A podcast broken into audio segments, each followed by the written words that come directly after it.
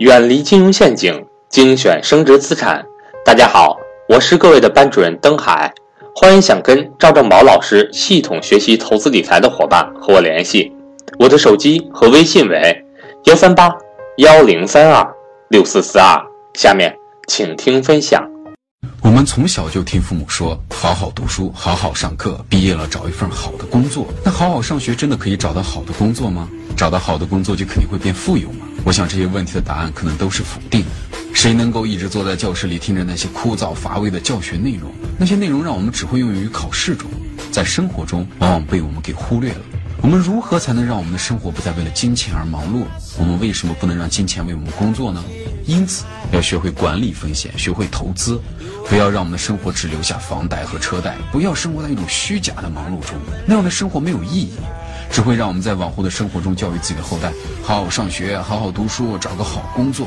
这样的生活在当今社会已经不实用了。没有谁会认为只有读书才会有出路。今天快哥就和大家聊聊美国作家罗伯特清崎写的《富爸爸穷爸爸》中的内容。清崎从人的个体出发，分析富人之所以成为富人，穷人之所以成为穷人的自身因素，提出了一个全新的财商的概念，并向传统的学校教育提出挑战。清崎呢，他有两个爸爸。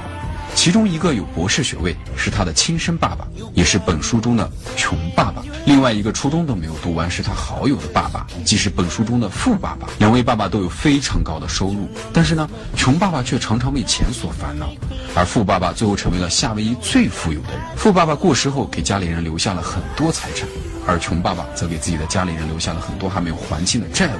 之所以会出现这样的情况，是因为穷爸爸缺乏基本的财务知识。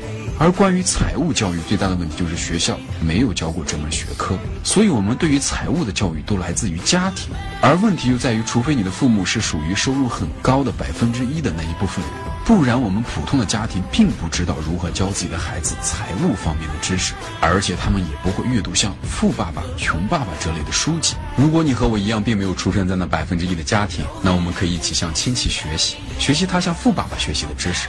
首先呢，你必须要了解两个词：资产和负债。资产就是能把钱放入你口袋里的东西，而负债就是把钱从你口袋里取走的东西。任何东西都可以是资产，也可以是负债。比如说，你拥有了一套房子，每个月你要为它支付三千元，那这套房子就是负债。如果你有一套房子，每个月给你带来了三千元的收入，那它就是你的一项资产。了解资产和负债的差别非常重要，因为穷人花钱只有支出。富人花钱则是买净资产，而中产阶级花钱买他们以为是资产负债。如果我们毕业后听从所有人的建议，我们会找一份工作，于是就有了收入。随着慢慢工作，我们的薪水提高以后，更多的问题来了。我们会面临着买房、买车，也会想换一个苹果六 S。我们开始买入自以为是资产的负债，每个月开始，我们就需要为房子还贷款，为车子加油。为电话缴费，除非对处理钱的思考方式做出重大的改变，也就是买把钱放进口袋里的资产，不然无论你的薪水有多高，你的钱都只会比你的必要支出多那么一点点而已。你的朋友可能会羡慕你有个苹果六 S，但实际上你并没有钱，只是看起来有钱罢了。作者亲戚的意思不是说拥有一份工作不好，只是他并没有一份工作，因为他致力于在获得资产。如果我们跟从普遍上的上学然后找工作的价值观，很有可能我们也会买入以为是资产的负债，这才是问题。所以，我们也要继续做我们的工作，但是要确保辛苦赚来的钱投入在购买真正的资产上，而非看起来像资产的负债上。而且，当资产为你产生的收入高于你的支出，那就不再需要这份工作了。也许很多人会说，万一我投入创业、房产、股票的钱泡汤了怎么办？但他们不会在意买一辆车，看着它在一年之内就贬值，而且每个月还要为它掏钱还贷款。所以，相较于买一辆我们并不是非常需要的车，而把所有的钱用来创办公司，即使赔光了所有的钱，但是我们得到的创业经验也比只是为了面子而买的一辆车更有实质的价值。我们还要注意的是职业和事业的区别。我们当前的教育体系致力于让年轻人学习知识，并找到一份好的工作。学完一定的基础知识后，我们将去更高级别的学校培养职业能力。我们会被培养成为工程师、科学家、厨师、警察、作家等。这些职业技能使他们成为工薪阶层，并为钱而工作。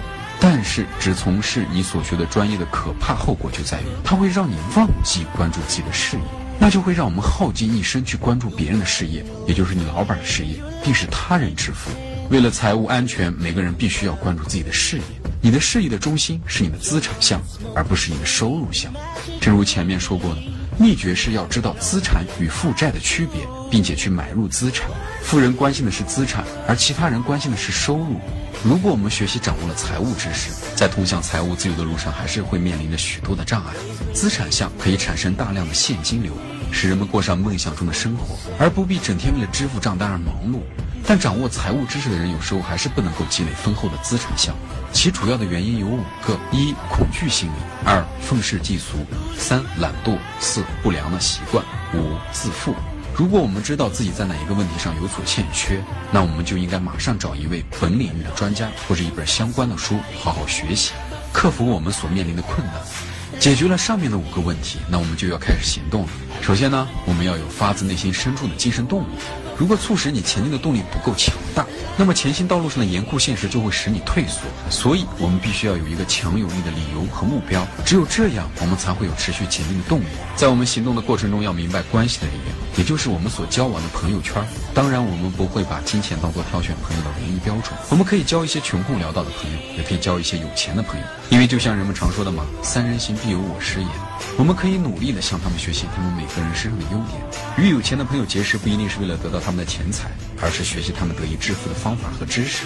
在钱的问题上，我们大多数人一般只知道一个基本的挣钱模式，这个模式是我们从学校学来的，就是为了金钱工作。在作者亲戚看来，这是一个全世界通用的模式。每天千百万人起床上班挣钱还贷支付账单。如果你对自己所做的工作感到厌倦，或是你挣的钱不够多，那么很简单，改变你的挣钱模式吧。在今天这个快速发展的社会中，如果要想找一个赚钱的方法，的机会有很多。你可以先停下来评估一下你的做法中哪些有效，哪些无效，可以在学习中寻找新的思想、新的赚钱模式。上天赐予我们每个人两样伟大的礼物：思想和时间。你可以运用这两件礼物去做你愿意做的事情。每一块钱到了你的手中，你且只有你才有权决定自己的前途。愚蠢的用掉它，你就选择了贫困；把钱用在了负债项上，你就会成为中产阶级。投资于你的头脑，学习如何获取资产，富有将成为你的目标和你的未来。选择只能由你做出，每一天。面对每一块钱，你都在做出自己是成为一个富人、穷人，还是中产阶级的选择。你如果选择将这些知识与你的孩子分享，也就选择了帮助他们为适应将来的世界做准备。要知道，没有其他人比你更适合开启你孩子的财商。你和你孩子的未来将由你今天，而不是明天做出的选择来决定。哎。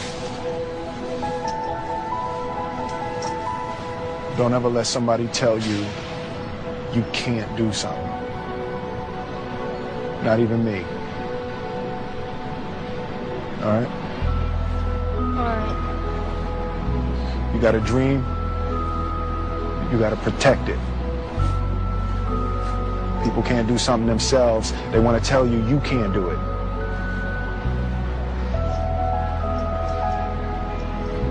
You want something, go get it. Period.